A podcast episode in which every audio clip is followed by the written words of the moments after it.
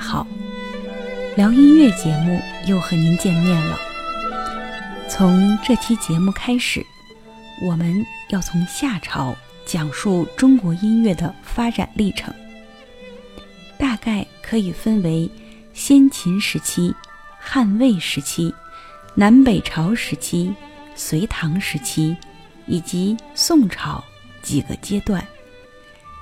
因为南宋灭亡于一二七九年，也到了西方文艺复兴开始的时期，所以我们这一阶段的中国音乐介绍到南宋为止。在本期节目中，我们要讲的是先秦的雅乐。说起先秦，大家一定明白，先秦就是指秦朝以前。主要是夏商周三代的历史时期，而雅乐又是什么意思呢？是不是指古代的高雅艺术、严肃音乐呢？我们先不着急下结论，且听我慢慢讲来。话说，在公元前大约二十一世纪的时候，中原大地上发生了一件。影响深远的大事件。史书上记载六个字：“禹传启，家天下。”什么意思呢？禹就是大禹治水的禹，他是上古时期黄河流域的部落联盟首领。在他之前，首领的位置一直是禅让制传递的，比如。尧在晚年的时候，选拔了德才兼备的年轻人舜，让他来继承自己的首领之位。舜晚年的时候，又选择了禹。我们前面说过，中国是一个农耕文明起家的国度。既然农业如此重要，那么水利灌溉的地位就是不言而喻的了。谁能治理好水域，谁就能得到人们的信赖和拥戴。禹成功的治理了黄河，极大的提高了自身的威望，也扩大了部落的势力范围。据说在他晚年的时候，也曾经选拔了一个继承人，叫做伯益。但是他死后，他的儿子启杀死了伯益。继承了首领的位置，建立了我们历史上第一个朝代夏。从此以后，世袭制代替了禅让制，天下为公变成了天下为家。夏朝这个朝代比较神秘，没有留下文字记载，甚至至今也没有发现一件考古文物。这个朝代持续了大约四百多年，留给我们的更多是传说。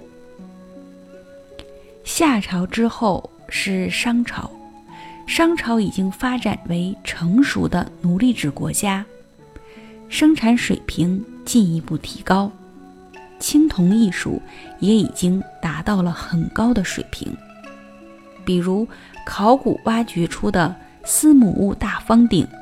四羊方尊这些青铜器具，无论是制造工艺，还是从审美的角度来看，都达到了很高的水平。最重要的是，商朝出现了甲骨文，这是我们中国最古老的文字，而文字的出现，对于历史文化的传承作用非常大。从此，中国进入了有确切历史记载的时代，也奠定了我们四大文明古国的地位。商朝之后就是周朝，周朝大概延续了八百年，以公元前七百七十一年为界，分为西周、东周两个时期。不过，东周这个概念我们用的不多。更多的时候会说到春秋战国时期。公元前二百二十一年，秦朝统一了中国。这就是先秦时期的最基本的历史情况。我为什么要在这里复述历史呢？因为这一切的变化都对音乐有非常明显的影响，同时也像这个时期的其他文明一样，为我们这个民族奠定了最基本的各种观念，对我们影响极其深远。首先，夏朝的建立，社会由大体上比较平等的原始社会，进入了残酷的奴隶制社会。奴隶主的崛起，奴隶制度的建立，使得音乐的功能开始发生了改变。音乐的艺术性，甚至娱乐性，都被排在了最微不足道的位置，而它的功能性。则受到了空前的加强。为了让天下的臣民、百姓、奴隶们都能从心底里服从最高的统治者，音乐的一个重要作用就是歌功颂德。比如夏朝建立不久，就创作了大型乐舞，叫做《大夏》。这是一部集歌、舞、乐为一体的。有很多人参加表演的大型乐舞，或者我们可以理解为大型歌舞剧，或者大型舞蹈史诗。这部《大夏》是歌颂大禹治水的英雄事迹。他称赞大禹说：“勤劳天下，日夜不懈，通大川，绝壅塞。”也就是说，大禹为了天下人。非常勤奋的工作，日夜都不休息，才治好了黄河。刚才我们说了，夏朝的时候本没有文字，那么大禹治水的故事又是如何传到了今天呢？就是因为有这部乐舞的存在。尽管音乐无法再现，但是它曾经存在过的事实以及它的内容。却被后来的《吕氏春秋》所记载，所以我们今天才知道大禹治水这么遥远的故事。如果说大夏对于大禹的歌颂还带有为民造福的赞美，但是到了后来，几乎每个封建王朝建立，都会编制大型的乐舞来歌颂开国的君主，歌颂他。是如何用武力手段取得了天下？一般这种乐舞不仅场面宏大，而且常常会伴有杀伐斗争、再现战场的内容。比如商朝的乐舞《大祸》之中，就有明显的歌功颂德、炫耀武力的意义。今天我们可以看到。商朝出土的青铜器具上，常常有一种叫做饕餮的怪兽。这种怪兽图案总是瞪着眼，咧着嘴，表情狰狞，这就是威严恐吓的形象标志。周朝也有它的大型乐舞，叫做大周，是将武王伐纣的实战全过程。编演为表演性的宫廷乐舞，颂扬开国君主周武王战争的胜利，既炫耀武力、纪念过去，又警惕未来，成为周代重要的乐舞。据说后世有人看到了大周，都感慨道周朝是多么强盛啊！讲到了这里，我想请大家。欣赏一段音乐。这段音乐当然不会是《大周》这部乐舞的真实再现，不过我们可以从这段音乐中感受一下西周雅乐的音乐形象与风格到底如何。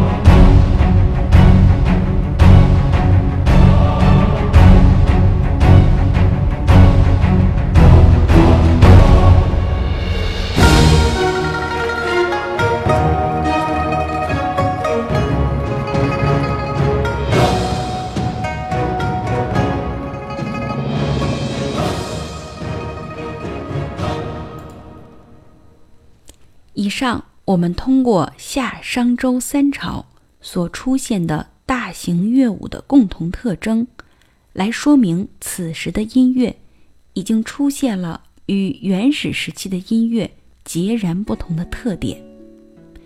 为统治者歌功颂德成为其主要功能，而奴隶主占有着大量的奴隶和社会财富，过着非常奢侈的生活。《吕氏春秋》中记载说，夏朝的最后一个君主桀，以及商朝的纣王都非常奢侈，喜欢用青铜器铸造巨大的乐器，比如钟。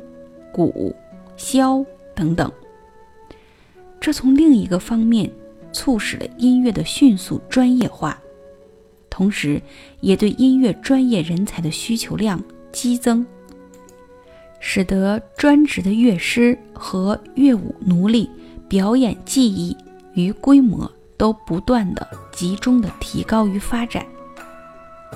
但是，音乐的歌功颂德功能。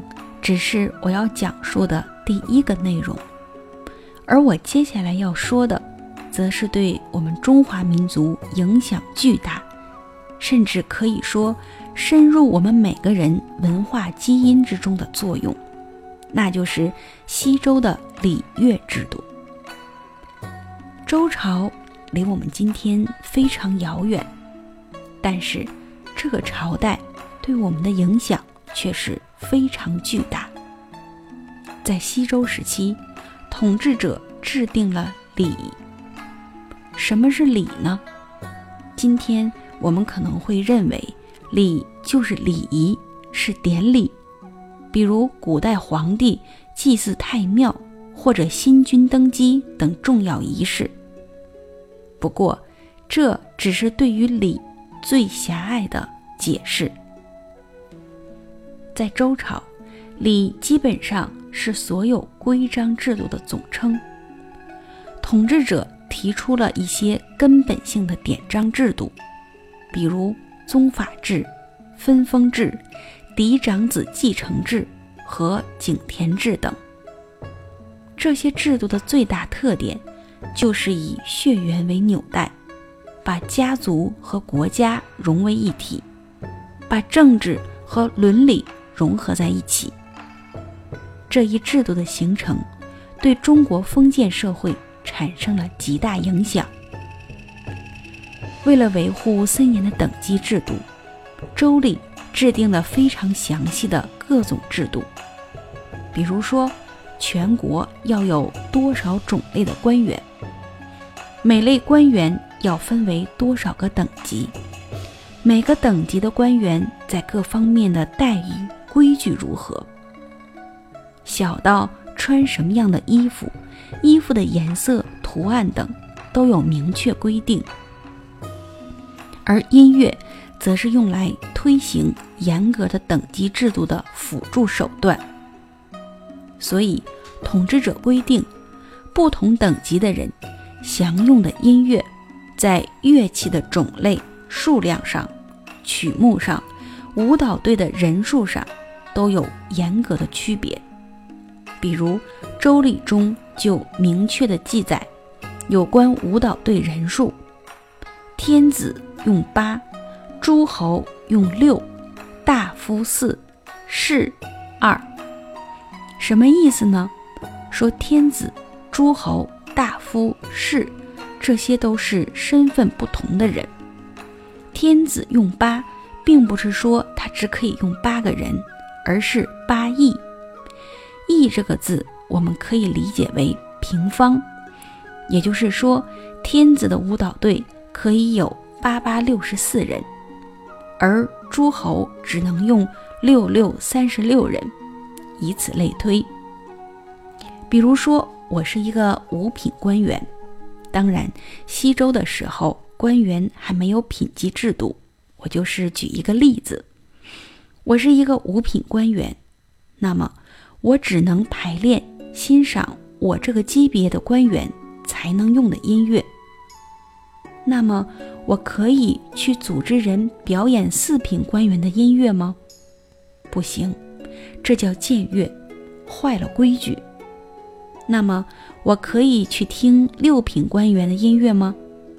也不行，那叫有失身份。所以，用什么音乐，不但标志了贵族的等级，而且加强了典礼对于人们情感上的影响和庄严肃穆氛围的渲染，强化了等级制度。这些规定和它的奴化作用。渗透到了历史封建社会各个阶层的人们生活之中，影响极为深远。治礼乐的人，传说是周公旦，也就是我们后来所说的周公。周公解梦的那位周公，他会不会解梦，我们不得而知，但是他是一位重要的历史人物。他制定了礼法，成为后世封建王朝治理国家、统治人民的重要依据。在他摄政后的第六年，周公吸取了商朝的音乐文化成果，建立了庞大的礼乐机构——大司乐，其中乐师就有一千四百六十三人，这是我国最早的。专门的音乐机构。后来，统治者把大夏、大霍、大周以及黄帝尧舜时代的云门、咸池、萧韶三部乐舞合在一起，称为六代之乐，简称六月或者是六舞。六月。结构宏大，歌舞并举，气势庄严肃穆，被用于祭祀天地、日月、山川、先祖等重要场合，成为雅乐的最高典范，受到了各个阶层的贵族他们的重视，成为所有贵族子弟学习的经典教材。当然，雅乐的内容不仅包括六乐。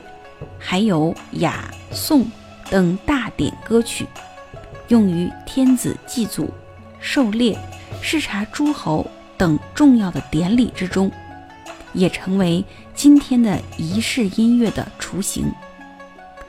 重型的敲击乐器在其中营造了肃穆隆重的气氛，所以直到今天，在某些仪式上还会用敲钟。来表示仪式的严肃隆重。周朝的学生们学习的内容是六艺，六艺包括礼、乐、射、御、书、数，其中礼就是礼法，各种规章制度，而乐则被排在了第二位，就是要熟悉各种。雅乐，明白其推广礼法、区别身份的功能。